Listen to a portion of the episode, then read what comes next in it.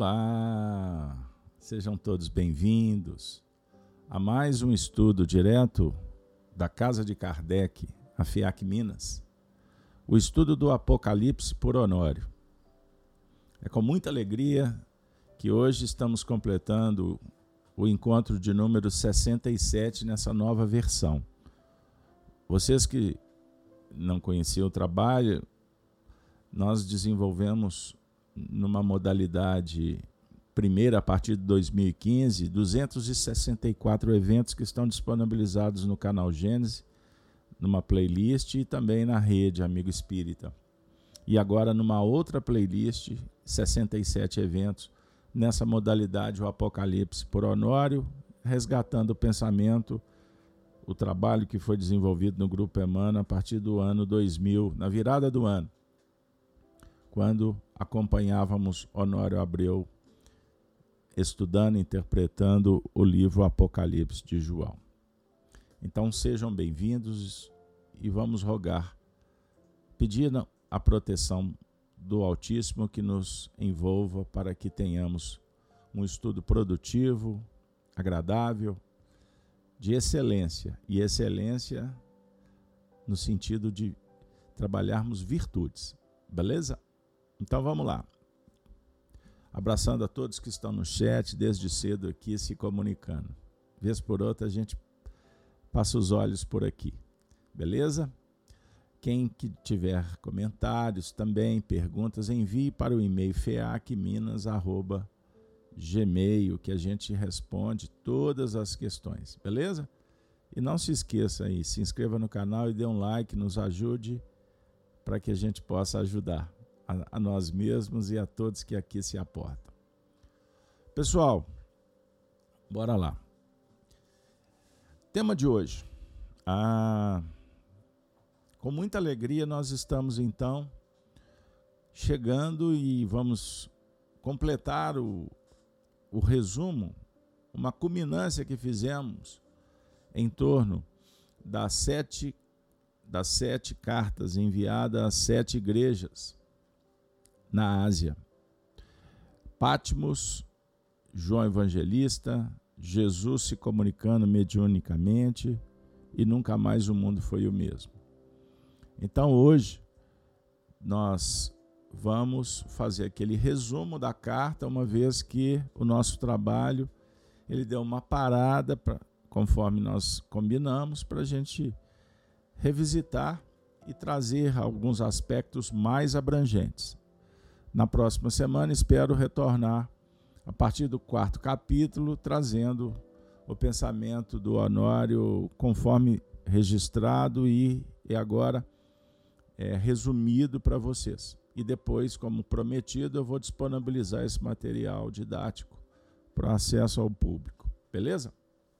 Então, vamos lá. É, eu vou iniciar hoje direto na carta. Beleza, pessoal? Então vamos lá. A sétima carta. O texto diz assim: E ao anjo da igreja que está em Laodiceia, escreve: Isto diz o Amém. Quem tem autoridade, né? Que sabe tudo a testemunha fiel e verdadeira, o princípio da criação de Deus. Eu sei as tuas obras, que nem és frio nem quente. Oxalá foras frio ou quente. Assim, porque és morno e não és frio, nem quente, vomitar-te-ei da minha boca. Como dizes, rico sou e estou enriquecido, e de nada tenho falta.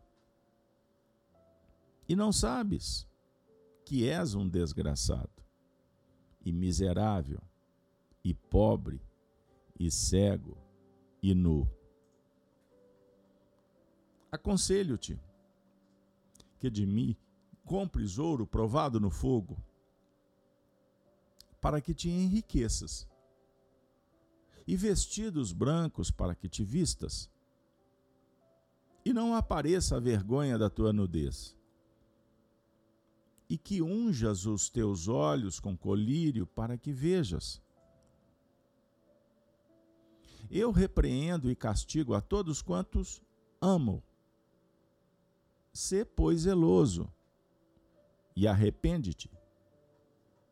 Eis que estou à porta e bato. Se alguém ouvir a minha voz e abrir a porta, entrarei em sua casa e com ele cearei e ele comigo. Ao que vencer, lhe concederei que se assente comigo no meu trono. Assim como eu venci e me venci e me assentei com meu Pai que está no trono. Quem tem ouvidos, ouça o que o Espírito diz às igrejas. Pessoal, vamos perpassar de uma forma abrangente essa carta. Eu vou começar fazendo vamos dizer assim, um, um comentário histórico. Bora lá? Que Deus nos abençoe. O Apocalipse. João em Pátimos. Essa carta, ela é a última carta das sete. Lembrando que cada cada igreja representava um fulcro de irradiação do pensamento do Cristo. João estava em Pátimos. Por quê? Naturalmente, para quem não sabe, ele foi exilado. Por causa de quê? Do que ele representava, o cristianismo, a voz do Cristo. Então, com isso, eu vou entregar para vocês um passaporte. Foi no ano de 81, especificamente no dia 14 de setembro da era cristã, que assumiu Roma Tito Flávio Domiciano, filho de Tito Flávio Sabino Vespasiano, com Domitila, e irmão de Tito, a quem sucedeu. Domiciano foi considerado um dos mais tiranos soberanos do império. Um homem tão cruel, tão perverso, que foi chamado pelos historiadores de o segundo Nero. Este homem foi o primeiro imperador de Roma primeiro imperador de Roma. Vejam só, esse ponto é muito importante. Primeiro imperador de Roma, e agora eu vou explicar o motivo, só um pouquinho. Bom, vamos situar aqui. Este homem foi o primeiro imperador de Roma a arrogar para si o título de Senhor e Deus. E a partir dele começasse a construir templos por todo o império, para que o imperador fosse adorado como uma divindade. Foi esse imperador que deporta o apóstolo João, então pastor em Éfeso, para a ilha do mar Egeu. Uma ilha vulcânica, uma espécie de asilo político. Vejam só, onde as pessoas eram enviadas para morrerem em trabalhos forçados, em solidão. Vale destacar que quando João é deportado para essa ilha, num tempo de terrível perseguição, a igreja Quando os crentes eram jogados nas arenas, desde Vespasiano, que inaugurou o Coliseu Romano no ano de 70, e para os espiritistas, vale, é muito importante lembrar do romance há dois mil anos, para fazer um recorte dessa história, lembrar de Lívia, a esposa do senador, junto com os cristãos sendo martirizados numa festividade no Coliseu. Estão recordando? Pois é. Então estamos então no ano de 70. Entregava os cristãos às feras, ou os mesmos eram queimados vivos ou crucificados. Foi nesse tempo que todos os apóstolos, todos, exceto João, já estavam mortos, e todos eles mortos pelo viés do Partido Vermelho, do dragão romano, a antiga Babilônia, o partido dominante. Era um tempo dificílimo e amargo para a igreja, que certamente o propósito de Domiciano era deportar João para calar, calar, calar a voz desse gigante, para jogar uma pá de cal sobre o cristianismo já tão sofrido. Então João, exilado em Pátimos, sem qualquer recurso, sem contato com a igreja, a comunidade, que ele com tanto carinho cuidou em Éfeso, ao lado, durante um tempo, de Maria Santíssima. João, perseguido pelo sistema babilônico romano, a besta, o dragão, a antiga serpente do Antigo Testamento. Então, voltando a Domiciano, o homem, por mais cruel que seja, anotem isso porque é muito importante para quem estuda Espiritismo e a lei de causa e efeito. O homem, por mais cruel que seja, pode traçar seus planos mas, contudo, todavia, porém, a vontade soberana é de Deus. É Deus que priva, é Deus que autoriza.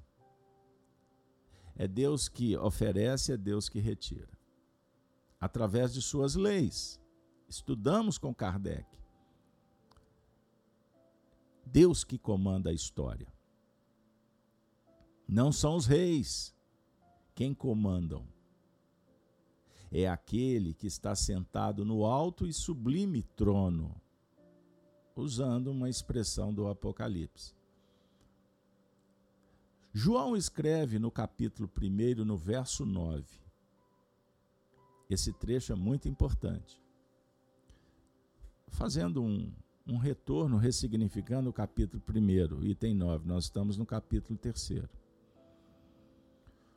aspas, porque diz ele: Achei-me na ilha de Pátimos. Não é por causa da decisão de Domiciano, embora na terra tenha sido. Não é por causa da perseguição dos cristãos. É por causa da tentativa de calar a voz do apóstolo do Cristo. A essência da mensagem é essa. Então João diz: Achei-me na ilha chamada Pátimos, por causa da palavra de Deus e o testemunho do Senhor Jesus. Captaram? João não escreveu: Estou em Pátimos, estava em Pátimos, por causa de Domiciano. Mas eu estava por causa da mensagem, da missão que me foi confiada. Isso é extraordinário. E a gente lê o texto e passa por isso sem dar a devida atenção. Por causa da palavra de Deus, a definir que tudo tem um propósito debaixo dos céus. Estamos na terra para cumprir um mandato, uma tarefa. Então Deus está no comando e o materialismo tenta retirá-lo da história, mas ele é a própria história. E também João fala que estava por, pelo testemunho do Senhor Jesus, a definir que Jesus tinha testemunhado. Depois de ensinar, ele foi perseguido, crucificado, morto, sepultado, desce à mansão dos mortos, a região espiritual, e depois ressurge. Então, o discípulo percorre o mesmo caminho. Então João estava testemunhando e ele humildemente diz: não testemunhando de mim mesmo, mas testemunhando em nome daquele que é muito maior do que eu. A definir que a obra é que vale. Não é a opinião, não é a conduta de um ou outro, mas é o que representa no cenário filosófico. Os homens tendem a cultuar homens, criar ídolos, mitos. Por isso Moisés nos ensinou a amar a Deus, a Deus adorar, a Deus reverenciar, a Deus nos entregar sobre o ponto de vista das leis Deus é o motivo, é a causa primeira da nossa evolução e do nosso existir. Então o diálogo perpassa vários cenários da virtude, dentre um, dentre eles a da gratidão, da humildade, do amor, da bondade. Então continuando, a comunidade cristã é governada pelo seu cabeça, que é Cristo. A comunidade, o cristianismo é dirigido por aquele que é o dono, é o Cristo. Não foi por João, não foi por Paulo Pedro, Tiago. Eles eram representantes. Mas a cabeça, esclarece Paulo de Tarso, a cabeça é o Cristo, é o fulcro de irradiação divino. Perceberam? João vai para aquela ilha mesmo por ordem de Domiciano. Ninguém está questionando a história. Nós estamos aprofundando e tirando um conteúdo moral, espiritual. Por ordem de Domiciano, mas para cumprir não uma agenda do imperador. O cristão ele pode ser preso, perseguido pela agenda do dragão na terra, que tomou posse em vários setores, para não dizer todos, no ambiente social. Vide os dias de hoje. Globalizado, a gente entende que realmente os tentáculos, as garras, os dentes, o poder do fogo do dragão atingiu o planeta inteiro. Sobre o ponto de vista, repito, materialista. Porque não atinge o coração do cristão fiel, o que testemunha a palavra, a vontade, a ordem divina, como nos ensinam os Espíritos. Vejam só.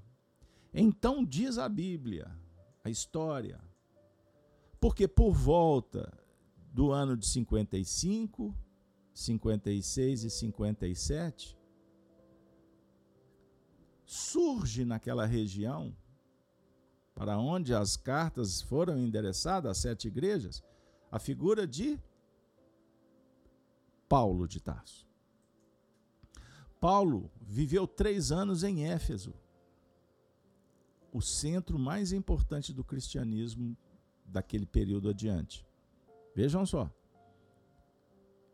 E ficando em Éfeso, Paulo teve uma atuação naquela região extraordinária e ele foi responsável por fundar as igrejas. Compreendam isso. A voz do apóstolo Paulo ecoava por Éfeso. Ele teve a capacidade, o gigantismo de mudar o costume dos cristãos daquela região ele promoveu a conversão, apresentando Jesus, suas histórias, seus feitos. Ele impactou o seu tempo. A cidade, de alguma sorte, foi transformada pelo poder do cristianismo. O apóstolo Paulo então plantou a semente do evangelho e as igrejas surgiram. Vide uma citação de Apocalipse 2, de 1 a 7. Esmirna, Pérgamo, Tiatira, Sardes, Filadélfia e a carta que estamos tratando, Laodiceia. Envolvendo Hierápolis, Colossos, Corinto. E agora, naquela ilha, João Evangelista recebe uma missiva para endereçar para aquela comunidade, que se sentia órfão, uma vez que Paulo já tinha sido degolado, Pedro já tinha sido crucificado, e o Cristo, naquele momento, fala para João escrever anunciando o que haveria de acontecer. E ele então escreve agora para Laodiceia, a última carta. Escreve, João, da parte do Senhor Jesus Cristo.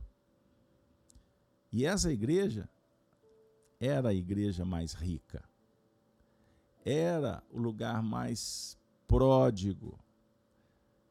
Gente, e aí a gente vai entender alguns toques que temos, algumas chaves que temos na carta que Jesus usa do expediente da geografia, da condição econômica daquele povo. Isso é, é, é, é simplesmente fantástico, como nós vimos nas outras cartas. Vejam só que maravilha. A igreja de Éfeso, vejam só,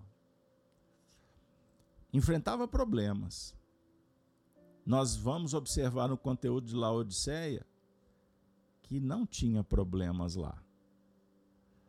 A igreja de Éfeso passava por muitas augúrias dos falsos apóstolos, dos falsos mestres, das doutrinas perigosas dos nicolaítas. Como a igreja de Esmirna, que enfrentava grande pobreza material, enquanto Laodiceia era grande, rica, abastada. A igreja de Pérgamo enfrentava uma grande perseguição política, a ponto do seu líder, Antipas, ter sido queimado vivo dentro de um boi de bronze encandecido. Laodiceia não tinha crise, tinha paz. A igreja de Tiatira enfrentava o perigo das heresias que tentavam entrar, minar a igreja com uma falsa profetisa, Jezabel, induzindo o povo à prostituição e à idolatria aos, aos deuses pagãos. Vejam bem, Laodiceia não tem falsos mestres não tem heresia ameaçando essa igreja. E nós estudamos aqui sobre o que aconteceu à igreja de Sardes, que era também muito conhecida na região. É, como a igreja afirmava que Jesus estava ali presente, Esmirna, Sardes, sofreram muitos problemas, perseguições dos judeus, dos romanos, como nós vimos, obsessão, prostituição, contaminação, desvio da doutrina.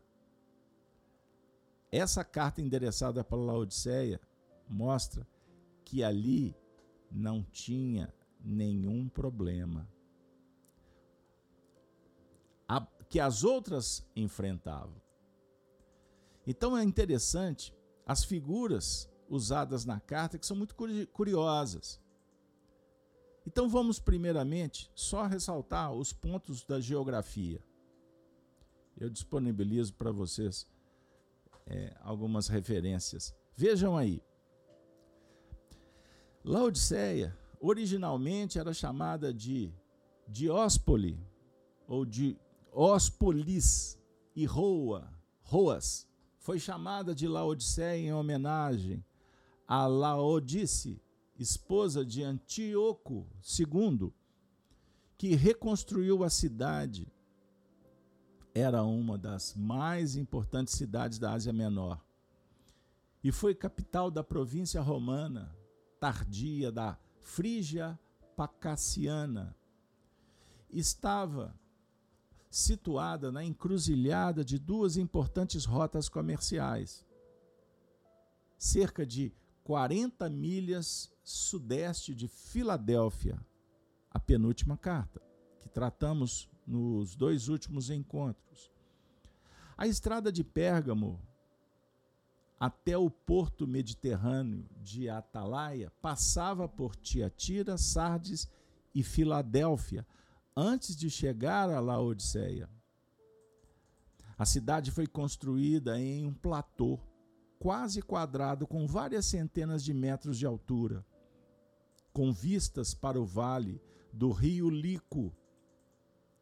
Laodiceia era a cidade mais rica da Frígia, conhecida por sua produção de lã preta e brilhante por seus serviços, serviços bancários e por produtos feitos de pó frígio, misturado com óleo, pomada para os ouvidos e também colírio.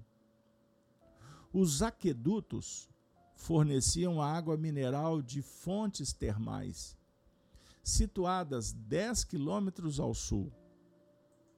As águas chegavam a Laodiceia com uma temperatura morna e o seu sabor, devido ao alto teor de minerais, era sempre nauseante.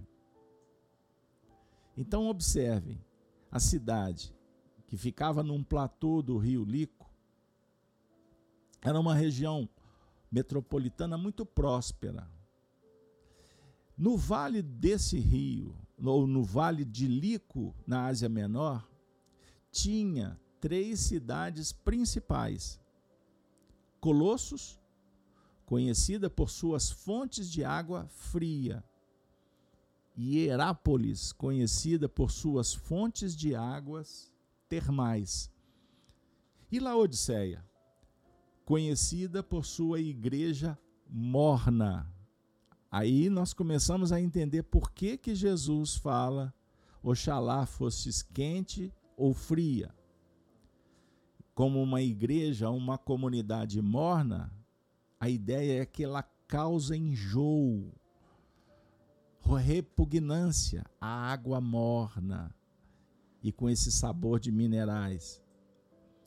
Por causa das suas fontes de água quentes e fria, nas cidades ao lado, portanto, águas terapêuticas, que Jesus está dizendo o seguinte: quem me dera fosses quente, quem me dera fosses frio. Jesus pega esse gancho da geografia e aplica nos ensinamentos, no conteúdo. Então, a princípio, um conteúdo temporal, uma carta para aquele povo daquela época? A princípio, sim, mas nós vamos ver mais à frente que as cartas transcendem, passam a ser atemporais e universais. Mais à frente, nós vamos também na carta encontrar a figura do ouro citada por Jesus. Porque ouro tinha abundância naquela cidade. Era a cidade dos ricos, dos endinheirados, dos grandes banqueiros da época. A cidade era tão rica, para se ter uma ideia, no ano de 46 da era cristã houve um grande terremoto que devastou essa região. E as duas outras cidades citadas, Hierápolis e Colossos. Porém, estas duas não conseguiram se soerguer, diferentemente de Laodiceia, que foi reconstruída das cinzas pelos próprios milionários, sem lançar mão de dinheiro público do imperador. Lembrando que era uma província romana. Perceberam? Aquela cidade é que Jesus usa a figura do das vestes brancas. Por que, que Jesus falou das vestes brancas? porque era o maior centro de tecidos da época. Vale lembrar que naquela época as roupas eram caríssimas, porque não havia as facilidades que temos nos dias de hoje, nas indústrias têxteis, no comércio, na globalização, nas rotas comerciais. Aquela cidade, pessoal, era referência no mundo das indústrias. Jesus também usa a figura do colírio. Sabe por quê? Porque naquela cidade havia um grande avanço na medicina da época. Em qual setor? Da oftalmologia. Era ponto de referência em toda a Ásia. Jesus está dizendo o seguinte: vocês se orgulham do ouro, mas vocês são tão pobres. Vocês se orgulham das fábricas de roupas, mas vocês estão com a roupa suja, sem luz. Vocês se orgulham do colírio, das clínicas de tratamento, dos médicos, mas estão cegos espiritualmente. Jesus tinha autoridade. Jesus tem um conhecimento. Jesus representa Deus na nossa vida, então ele tem a capacidade de sondar. Ele nos sonda. Ele diagnostica. Ele alcança o que a gente vê, o que a gente está fazendo, de onde nós viemos, para onde vamos. E o que é mais transcendente, ele nos ele vê o que nós não vemos. E ele respeita e ajuda quando nós queremos, quando nós pedimos. Ele sabe da nossa condição. Percebam bem.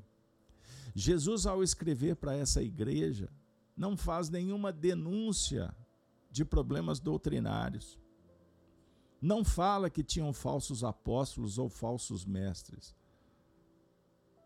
não tinha problema com a doutrina de Balaão, não tinha o domínio de Jezabel, a prostituta, a sacerdotisa, dos deuses pagãos, não tinha a dúvida dos nicolaítas, as celeumas, não tinha crise no plantel.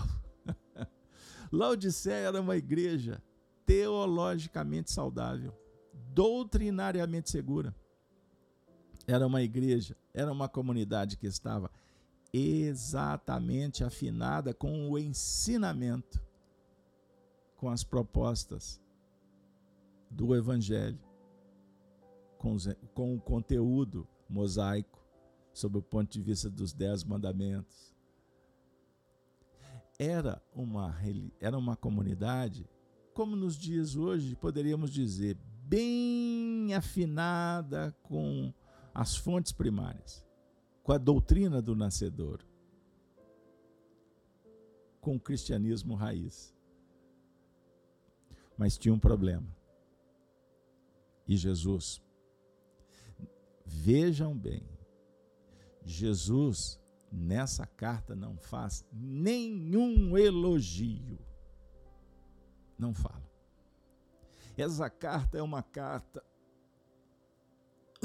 Desculpa, é uma carta de advertência. Advertência bem incisiva. Vejam bem, era um problema desconfortante que o mundo espiritual identificava e a comunidade não. Então Jesus não denunciou problemas morais. Mas o que, que a carta trata? Eu, vamos repassar ainda, nas outras igrejas haviam uma série de problemas morais. Eu quero insistir, eu vou repetir, eu vou repassar, porque aqui temos o cerne da questão. Como, por exemplo, em Pérgamo tinha gente flertando com outras questões, com outras religiões. Qualquer caminho servia, porque não se sabia para onde, na verdade, iriam. Em Pérgamo, a vida era dissoluta, moralidade em baixa, hedonismo, sexismo, rede social, a imprensa conspurcada. Já viram falar disso por aí?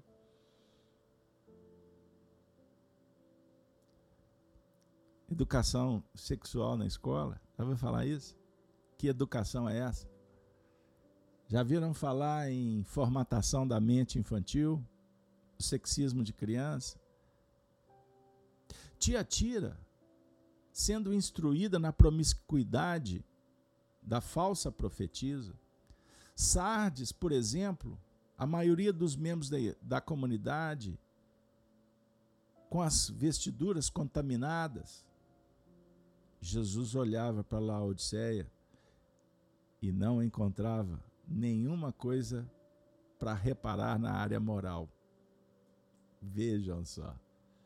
Significa que os membros viviam uma vida regrada, uma vida bonita sob o ponto de vista social, que eles tinham em alto conceito lá fora, tinham um bom conceito por dentro, tudo ajustado, harmonizado. Laodiceia era um modelo de moralidade. Era uma igreja, era uma comunidade próspera.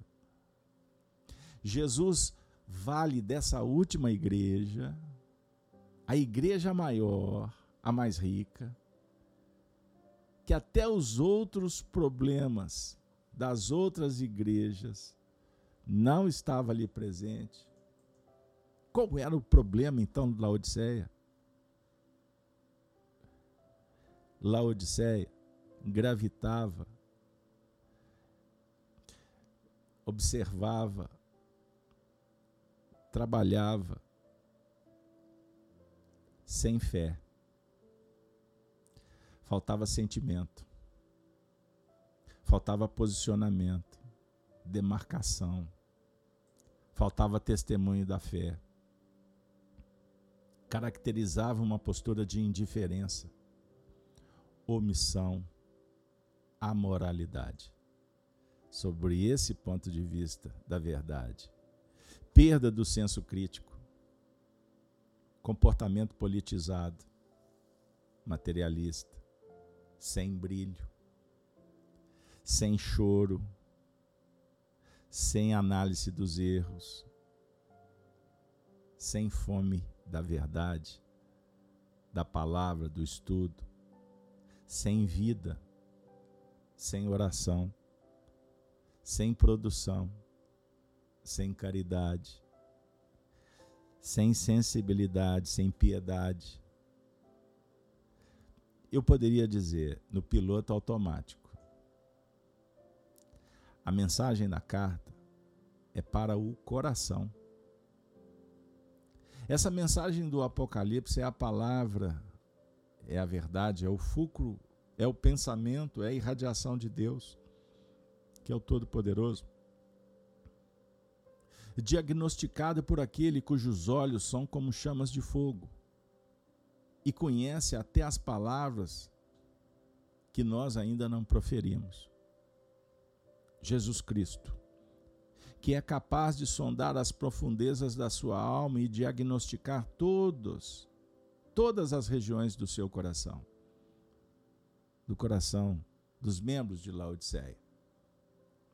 É capaz de identificar, e nem sempre nós identificamos, que estamos necessitados, que precisamos do amor. Sabemos do amor, fomos informados do amor, mas ainda não incorporamos. Saboreamos, mas preferimos o sabor conspurcado ao invés do limpo, puro, nobre, justo.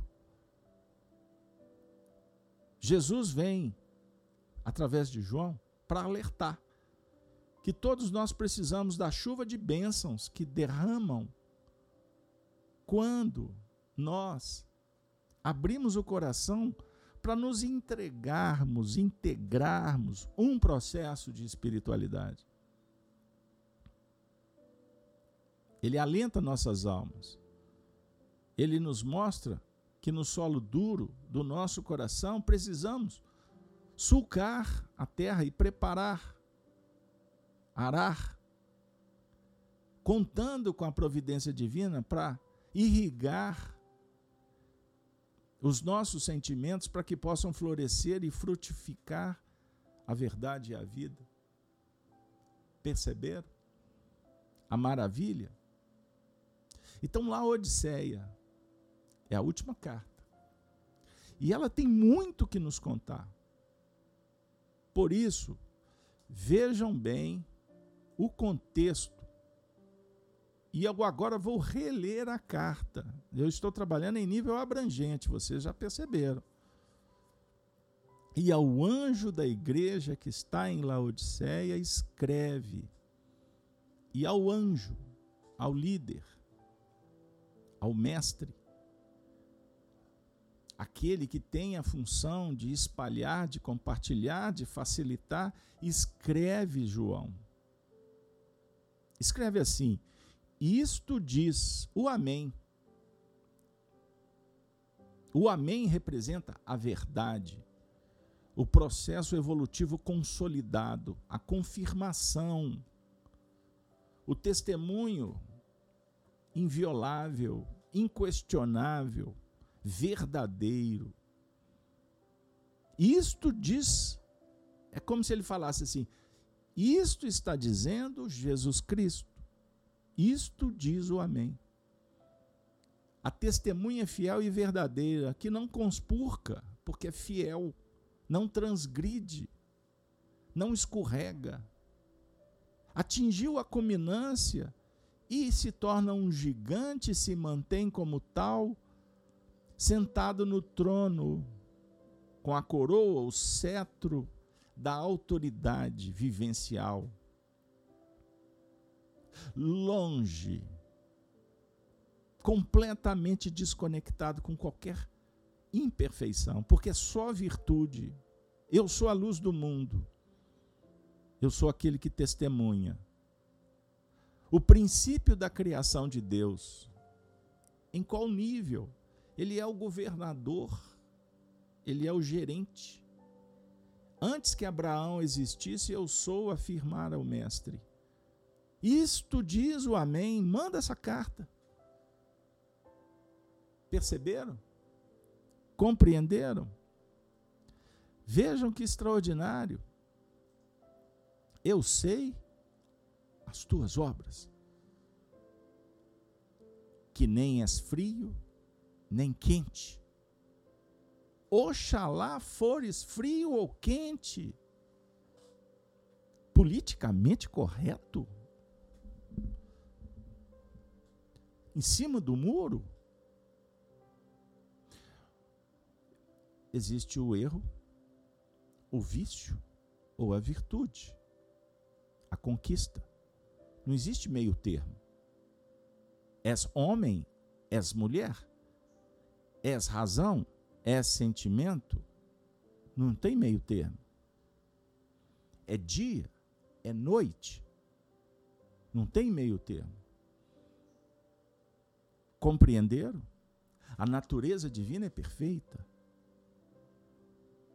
Os homens fazem política suja por orgulho, se julgando poderosos, interessados pelo controle, a ambição, a ganância, o dinheiro, o privilégio. Isso não é um diálogo com Deus.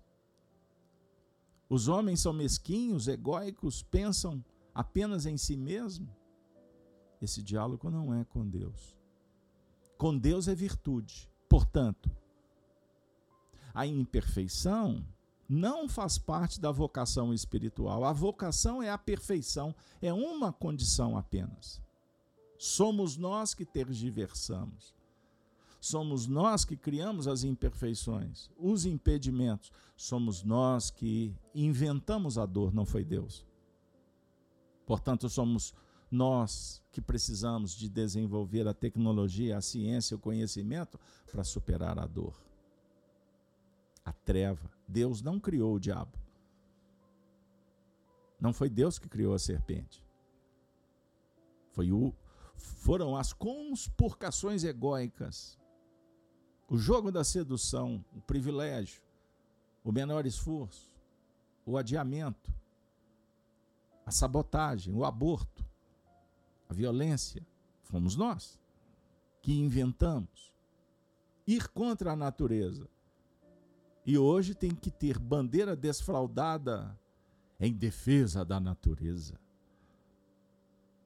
Geralmente somos aqueles que mais destruímos a natureza e hoje está querendo discutir carbono ou emissão.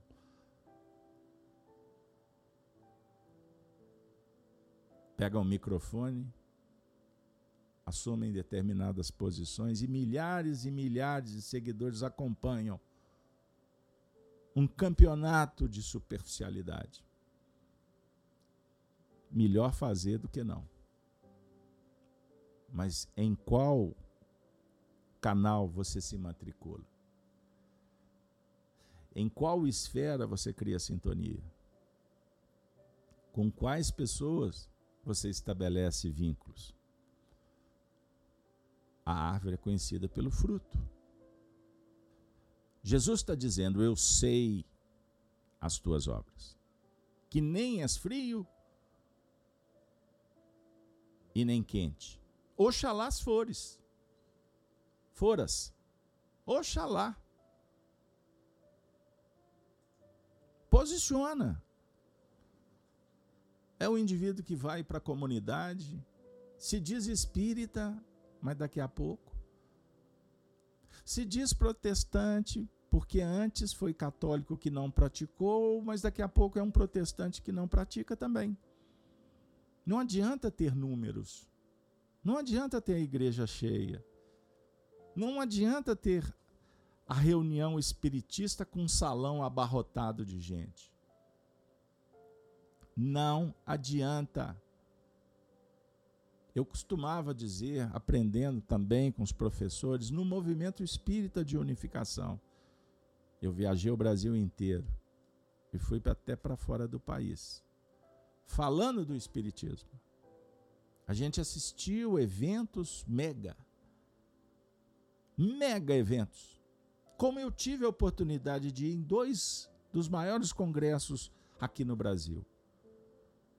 150 anos do Livro dos Espíritos e o centenário do Chico Xavier.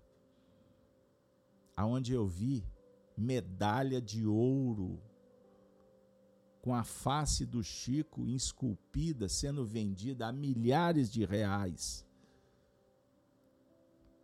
Prodigalizado pela instituição que deveria representar o cristianismo simples, puro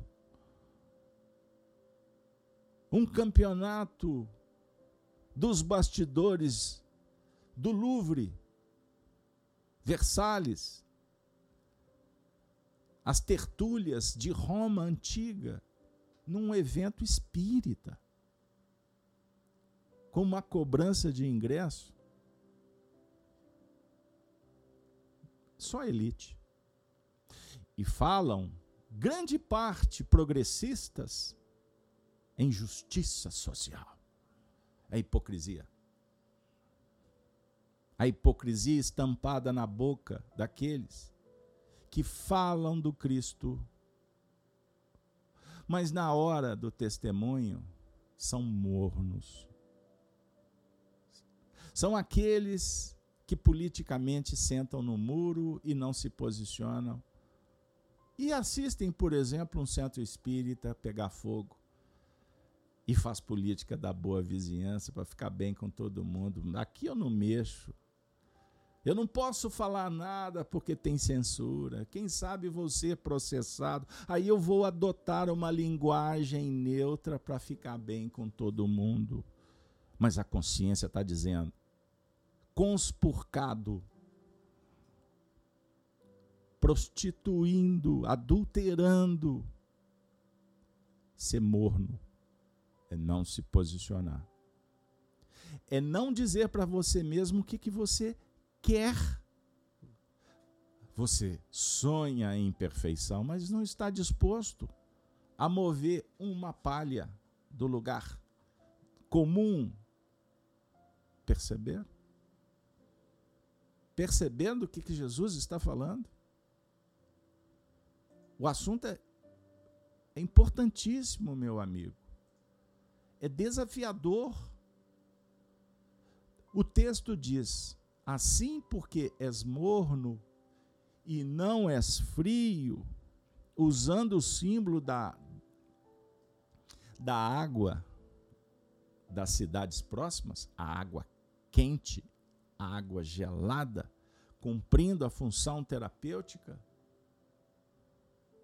A água vinha em arquedutos e chegava morna em Laodiceia. Então ela precisava de ser tratada para poder ser palatável, ser utilizada. Então dava trabalho a definir que essa posição ou essa ausência de posicionamento dá muito mais trabalho do que o próprio posicionamento. Porque quem se posiciona desde que esteja vinculado aos princípios da consciência, da consciência moralizada, significa assumir responsabilidades sabendo que isso tem um preço. Sabendo e, e dizendo se está disposto a pagar o preço. Se não for assim, você não evolui. Você não vai mudar o status quo.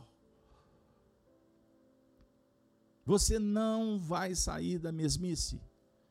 E é muito fácil se vitimizar e ficar em rede social reclamando ou acusando. Mas o que, que nós fazemos para realmente mudar, qualificar? Palavras a esmo? a nossa consciência vomita. Aí eu sou obrigado a entrar no terreno psicológico. O nosso íntimo, o instinto inteligente de conservação, que não é só fisiológico, ele já dialoga em nível intelectual. Ele vomita, ele expurga. Não dá, põe para fora. Não dá para beber água morna. Não dá para beber água com barro. Sujidades. A consciência diz, gente, não tem como passar pano. A personalidade, o sentimento egóico pode se afastar. Pode dizer assim, não, não, mas tudo bem, mas quando vem o mas depois da virtude, complica. Emmanuel ensina no livro Pão Nosso. Você, eu vou explicar. O mas com Jesus. Procure essa lição. Ele diz assim: quando a, a, o mas vem depois de Jesus e quando Jesus vem depois do mas. A vida não está boa, mas Jesus, perfeição. Jesus ensinou, mas imperfeição. É isso. Com Jesus ou sem Jesus? Jesus está dizendo: vomitar-te-ei da minha boca. Os projetos divinos vomitam. Por isso é que tem o degredo. Por isso é que tem a seleção, porque chega o momento da bifurcação. Ou você joga, lança, não é joga, lança. Lançar é lançar no alvo, sabendo, habilitando aonde tu quer chegar, a técnica. Lance a rede para a banda da direita. Pedro falou Senhor: Nós estamos aqui a noite inteira, não pegamos nada. Quer dizer, eu sei, né? Eu sou profissional, eu sou o bambambam. Bam, bam. Eu tenho academia, né? Eu sou formado, tenho pós-graduação, doutorado e etc, etc, etc. Eu vou, prestar, vou dar atenção para um leigo, para um vulgo. Jesus, um carpinteiro, eu sou pescador. Foi o que Pedro falou. Sobre o ponto de vista racional. Politicamente ali, diante do, da turma que era pescador, ele era o líder dos pescadores. Como é que ele vai se curvar um qualquer um? Não, ele é muito bom, é um professor, pessoa do bem, mas eis a persona. Eis-me aqui. Jesus olhou com bondade, esperou. A ficha caiu, né? Antigamente dizia assim, né? Que as fichas de orelhão. Né? Wi-Fi conectou. Pegou aí? Você que fica na rede social, o tecnológico. Então tá, Senhor, sobre, sobre tua palavra lançarei a rede. Já era manhã. Pescaria de madrugada à noite. Então era de manhã. Aí ele lança a banda para a rede certa, a banda da direita. Pegou? Ele pegou. Ele pescou. E pescou em abundância percebam bem. Essa semana toda, desde quinta-feira passada, nós fizemos estudo no Gênesis no Lar pelas manhãs, de um texto intitulado Expiações Coletivas. Obras póstumas, extraordinário. Quem não, não puder, acesse o livro, tem PDF, vocês acham?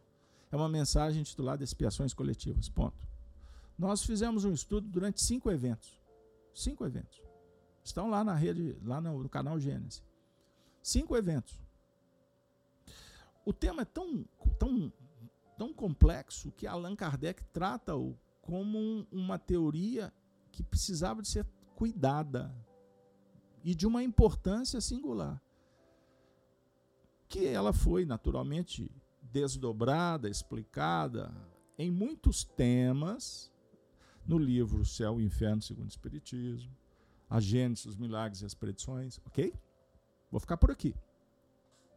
Então, se você pegar o texto ali, é, condensado a teoria, vocês vão verificar que nós somos solidários na prática da virtude e também no que remonta. Eu vou usar a palavra solidário, que não, não é a mais correta, mas eu vou dizer: somos solidários na virtude, somos solidários nas complicações.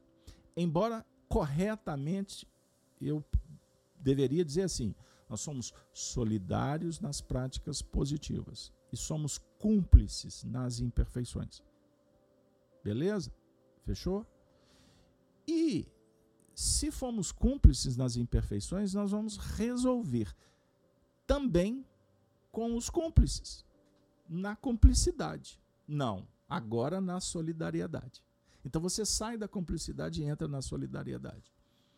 E Kardec explica que isso acontece. Em nível individual, nós temos que reparar os nossos erros.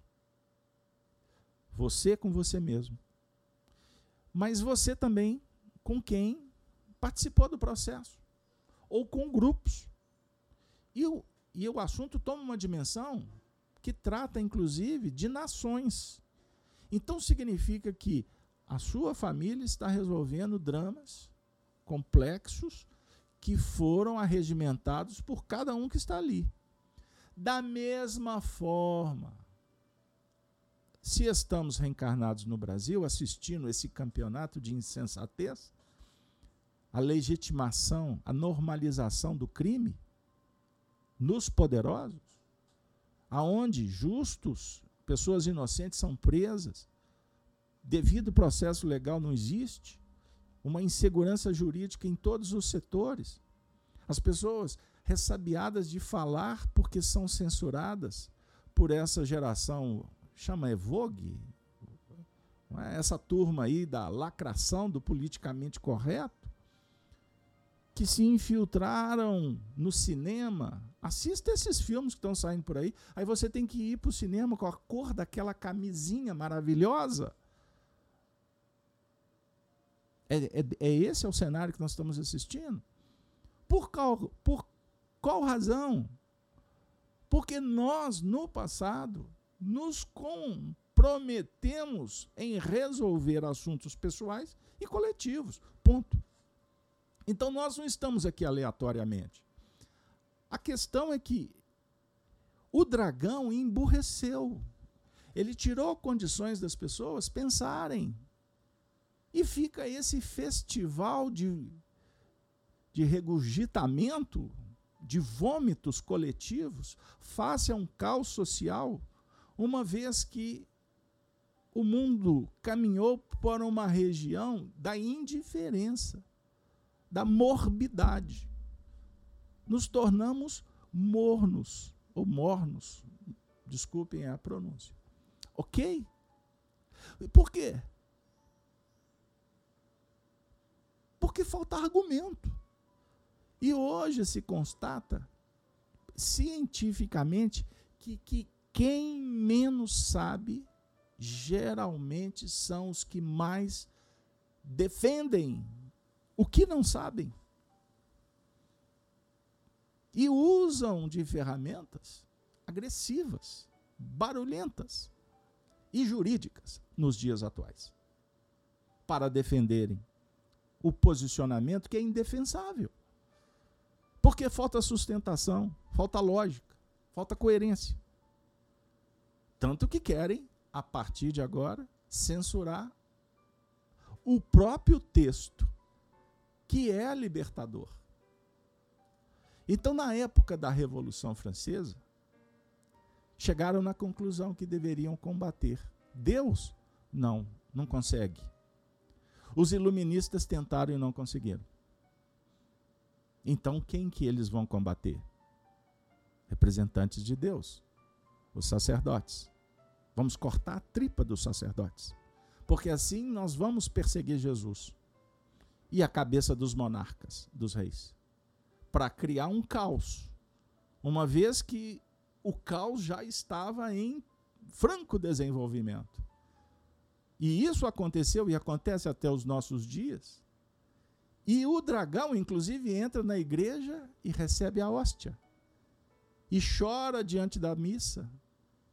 Ou dos adeptos das religiões, porque fazem conchaves políticos com este ou aquele setor religioso para penetrarem e cooptarem os adeptos Assim o dragão se estabelece em todos os reinos.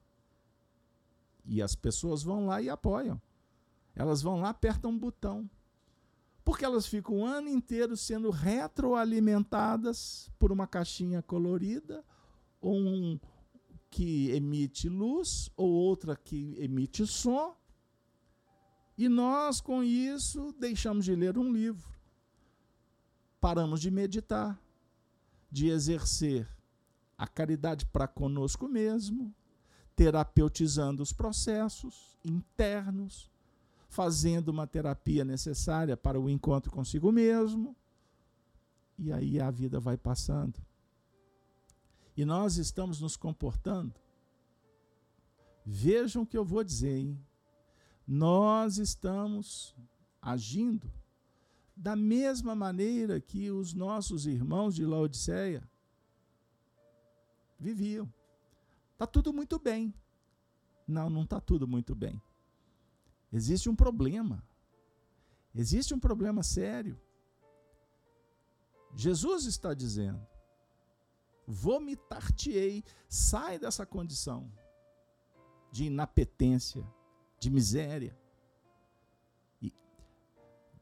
de frígidez.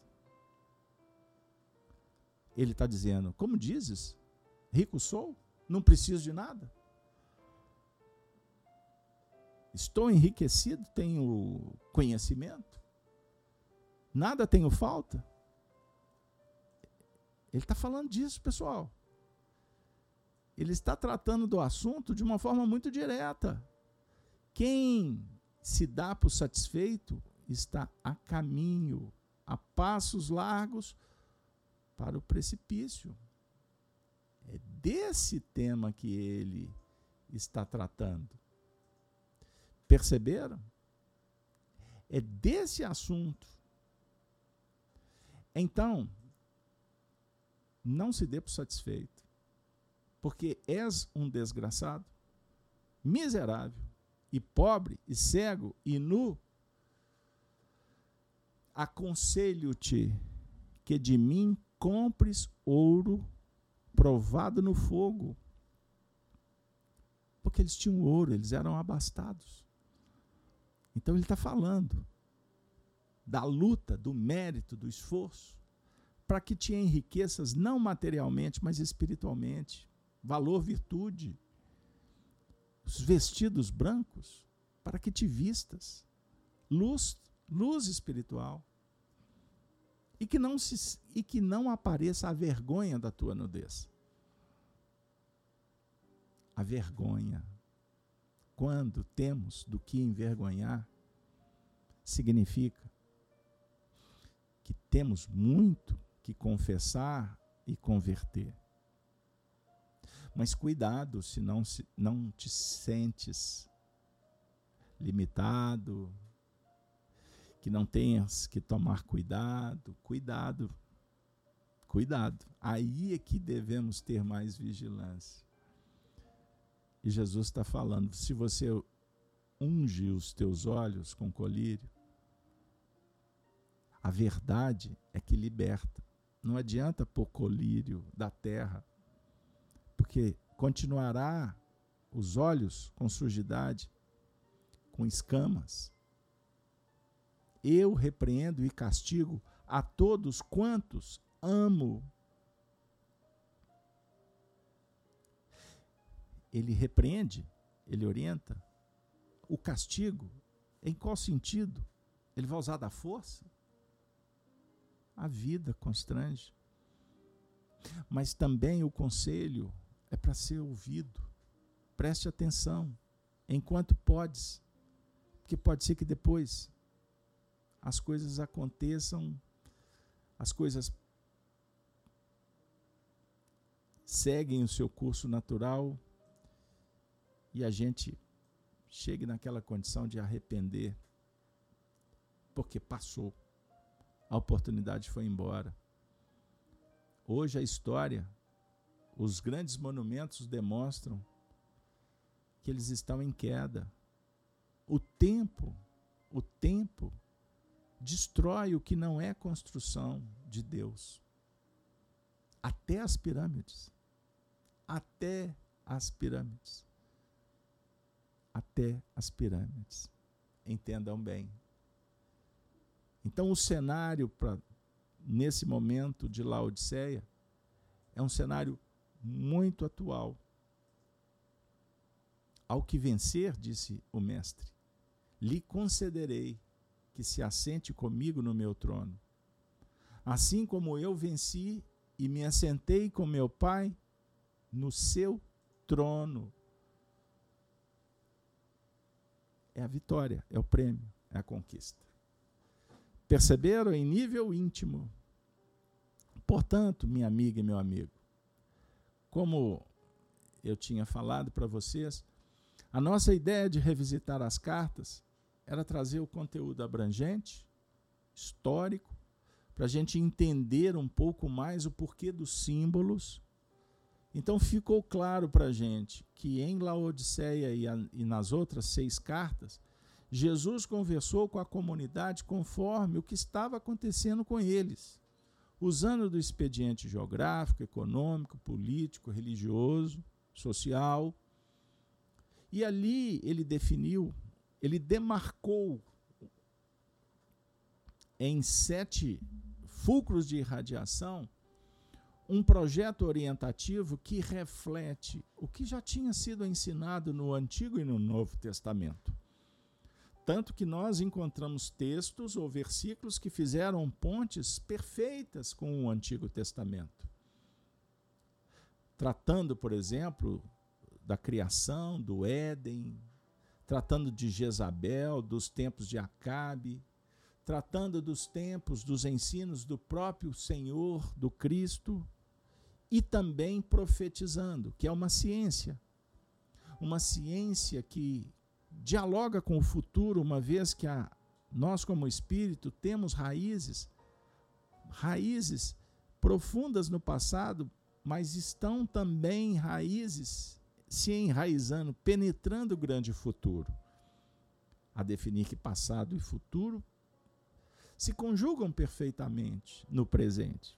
E o presente é dádiva para que a gente possa fazer ressignificando o que foi feito no passado. Essa é a ideia essencial do projeto moral do Apocalipse. Entendam isso. Apocalipse não significa final do mundo, vai tudo acabar. Porque, inclusive, essas profecias escatológicas, já ficou provado, porque o homem, durante toda a história, tentou prever o que iria acontecer conforme o seu recorte histórico, o seu momento, porque somos ansiosos em ver as coisas caminharem para melhorar. E em determinados momentos, por medo, fragilidade, nós também tentamos verificar o fim de tudo. Então, qual de nós não queremos nos livrar do problema? Qual de nós não queremos que as coisas se resolvam a toque de a toque de a toque da marcha, né, como fala por aí. Toque de caixa. Varinha de condão. Isso faz parte, gente. Isso tem tudo a ver com a nossa, o nosso anseio de progredir nosso desejo de aprimorar. Então, o estudo do Apocalipse, repito, ele não tem nada de místico, sobrenatural. A parte mística dele, na verdade, é a parte da espiritualidade, é a parte da religiosidade. Espiritualidade no sentido de concebermos a imortalidade, a reencarnação, o progresso da alma, a comunicação com os espíritos. Vejam bem, a lei divina e natural, a evolução das faculdades da, do ser humano, da, da humanidade, mas também o Apocalipse dialoga com o futuro sobre o ponto de vista do planejamento que precisa de ser levado a efeito, as etapas cumpridas. Não existe salto. A evolução não se projeta em saltos quânticos. Então nós devemos reconhecer a nossa condição, de onde viemos, o que estamos fazendo, a finalidade da vida, pois assim a estrada fica mais clara, os caminhos vão sendo apontados para que a gente possa percorrer com sabedoria, de mãos dadas com aqueles que estão interessados com o progresso comum, sobre a tutela do Cristo. A dica é essa. Então sejamos vigilantes sejamos os cristãos que estamos com os olhos também voltados para o futuro. Lembrando que a doutrina do Cristo, conforme em, afirma Allan Kardec no Evangelho segundo o Espiritismo, é uma doutrina toda pautada na vida futura. Então, sendo a doutrina do Cristo a vida futura, que possamos planejar o futuro, valorizando o presente mas dando uma atenção especial à nossa alma, que é um espírito imortal. E quem sabe se conectando com aqueles que já vivem em mundos melhores, que estão em condições de ajudar a humanidade. Disse Jesus: vigiai e orai para não cairdes em tentação. A tentação de Jezabel, de Balaão, dos Nicolaítas, a tentação de Roma, da Babilônia, da ganância, do orgulho, da ambição,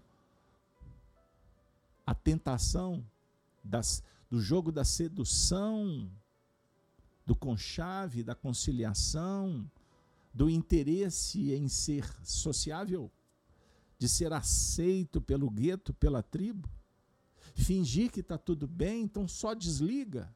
Não, existe um processo que está desenvolvendo e nós precisamos de entender que se nunca os homens tiveram conhecimento como agora, da mesma sorte, um percentual surreal, absurdo de pessoas julgam ter conhecimento, mas na verdade só tem informações, sabendo ainda que a maior parte delas são manipuladas. As pautas são definidas para que as pessoas falem o que interessa ao sistema. Assistam os filmes que têm a ver com as pautas, que os jovens, as crianças, joguem os games que fala a linguagem do dragão. Tudo isso é um fato. Tudo isso está mais do que provado. Isso tudo já está dentro das escolas, no cenário dos primeiros anos da criança, quanto ao pontifício das universidades. E o Cristo? E os cristãos? E o mundo regenerado? Amigo e amiga, as gerações vão se sucedendo. A solução está com a relação entre os espíritos que reencarnam, que desencarnam, com os mundos que se intercambiam. Portanto, renascemos na Terra, diz Emmanuel, na lição 110 do livro Fonte Viva com as forças desequilibradas do nosso pretérito para as tarefas de reajuste. Nas raízes de nossas tendências, encontramos as mais vivas sugestões de inferioridade. Nas íntimas relações com os nossos parentes, somos surpreendidos pelas mais, pelos mais fortes motivos de discórdia e luta em nós mesmos podemos exercitar o bom ânimo e a paciência, a fé e a humildade. Em contato com os afetos mais próximos, temos copioso material de aprendizado para fixar em nossa vida os valores da boa vontade e do perdão, da fraternidade pura e do bem incessante. Não te proponhas desse modo atravessar o mundo sem tentações. Elas nascem contigo, assomam de ti mesmo e alimentam-se em ti.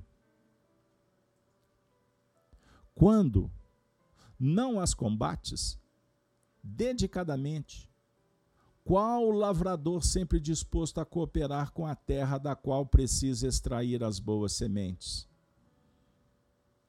Caminhar do berço ao túmulo, sobre as marteladas da tentação é natural.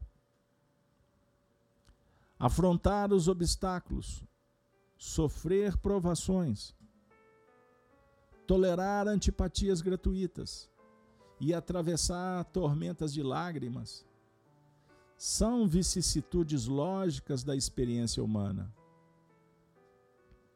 Entretanto, Lembremos-nos do ensinamento do Mestre, vigiando e orando, para não sucumbirmos às tentações. De vez que mais vale chorar sobre os agrilhões da resistência que sorrir sobre os narcóticos da queda. Vigiemos.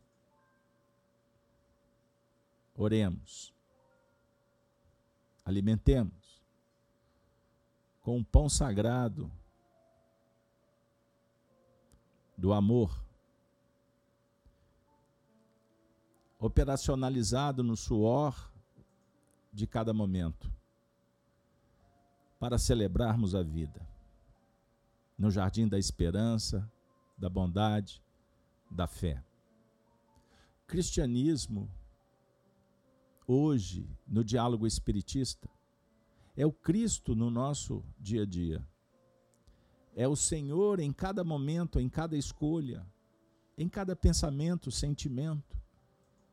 É o Senhor Jesus oferecendo uma chuva de bênçãos, inspiração para o nosso coração. Não temais, disse Jesus, não se turbe o vosso coração.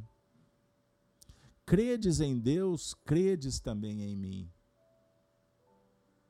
Na casa de meu pai há muitas moradas. Se não fosse assim, eu vou-lo teria dito: Vou preparar-vos lugar. Depois voltarei para vós, para que tenhais em mim a paz. A minha paz vos dou, não vou lá dou como o mundo a dá. Credes em Deus, credes também em mim. Eu venci o mundo. Por isso, hoje, ele poderia dizer para a gente, com todo respeito, licença literária, mas ele poderia dizer: Eu venci o mundo. Agora é necessário que todos, todos vós, peregrinando pelos compromissos assumidos com o Pai, alcancem a vitória. Eu prometi e continuo cumprindo e vou até o fim, sem vos deixar órfãos. Estarei convosco em todos os momentos, pelas minhas cartas, pelos meus mensageiros, pela doutrina que estuda a verdade e a vida. O objetivo é que todas as ovelhas se reúnam, estejam em um só pensamento e sentimento para a grandeza, a glória de Deus. Sabemos que ovelhas tresmalham, se perdem, escolhem, ou muitas vezes são levadas pelo pastor para pastar em outros lugares. Porque existem as ovelhas daqui e outras de outros apriscos. Mas um dia, todas, todas serão reunidas, estarão reunidas num só rebanho. Mas esse tempo é de Deus. Como vai acontecer? Tem a ver com a harmonia dos planos divinos. Bem-aventurados aqueles que compreendem e operam em nome desse plano, desse grande projeto. Falando para você, o seu projeto é reunir as ovelhas dentro do seu coração. É cuidar de todas. Valores, princípios, problemas, virtudes. É o seu universo interior. É a sua casa mental. Mas você também caminha com outras ovelhas? Cuide delas também. Mas o certo é que quando você cuidar bem de você, você vai aprender a cuidar das outras também. E assim, todos estaremos de alguma forma contribuindo para a causa do Cristo, o nosso Mestre Senhor. O amor não amado, o Cristo, que nos dá a escola da vida. Tenha fé, tenha confiança, tenha esperança, pois dias melhores estão a caminho. Não precipite não retroceda, não tema. Vá adiante. Não seja morno. É melhor ser frio. Mas se puderes, seja quente. Seja fervoroso. Tenha o amor, a fé efervescente na sua alma. E diga para você mesmo o que, que você veio fazer aqui. Com detalhe se você ainda se preocupa com o que os outros pensam de você, você está dando atenção, você está cuidando, você está desviando do que realmente deveria fazer. Se na opinião pública impera muitas vezes a mediocridade, preocupar-se com ela seria o mesmo que colocar no crachá, um crachá no peito, dizendo: Eu também sou medíocre, eu também sou pequeno, eu também sou comum. Não faça comum do que Deus te deu, a obra para ser perfeita. E abençoe a humanidade sem julgá-la e sem condená-la. Porque cada um está no caminho para se chegar nesse mesmo objetivo de estarmos juntos um dia no mesmo rebanho. Ninguém é melhor do que ninguém.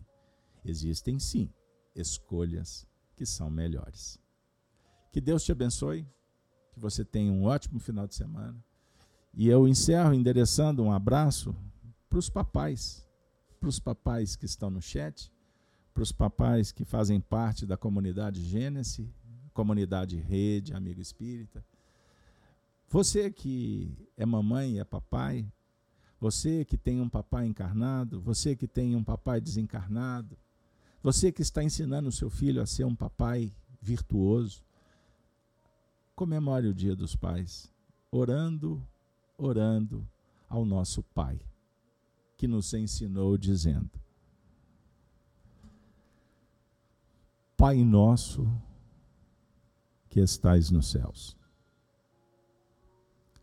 santificado seja o vosso nome. Venha a nós o vosso reino. Seja feita a vossa vontade, aqui na terra, como em todos os corações. Ave Cristo. Ave Cristo. Ave Cristo.